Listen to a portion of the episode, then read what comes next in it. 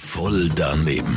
Voll daneben. Voll daneben. Voll daneben. Garantiert voll doofe Antworten bei Energy Mein Morgen.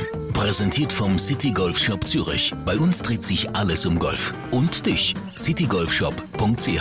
Ah ja, wird mir amix angelastet. So ein bisschen übereifrig, manchmal einfach ein bisschen zu hastig. Jemand, der etwas einfach ein bisschen zu schnell macht. Ja, fast ein bisschen zu viel will und übers Ziel rausschießt und dann eben schwuppsdiwupps das Kind mit dem Bad ausschüttet. Was haltest du von Leuten, die das Kind mit dem Bad ausschütten? Ein Kind mit dem Bad ausschütten? Eigentlich gar nicht gut. Also ich finde es gar nicht gut, dass sie das eigentlich machen. Also rücksichtsvoll eigentlich. Was wäre die gerechte Strafe für Leute, die das Kind mit dem Bad ausschütten?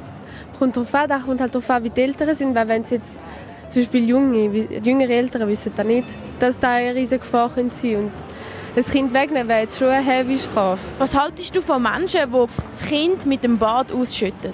Ja, ist schrecklich. Wieso? Ja, es ist- ist nicht gut. Wegen. Ja, weil das, äh, das macht man einfach nicht. Was wäre die gerechte Strafe für so Leute? Auch ausschütten, oder? Wie meinst du das jetzt? Ja, auch, auch gerade ausschütten.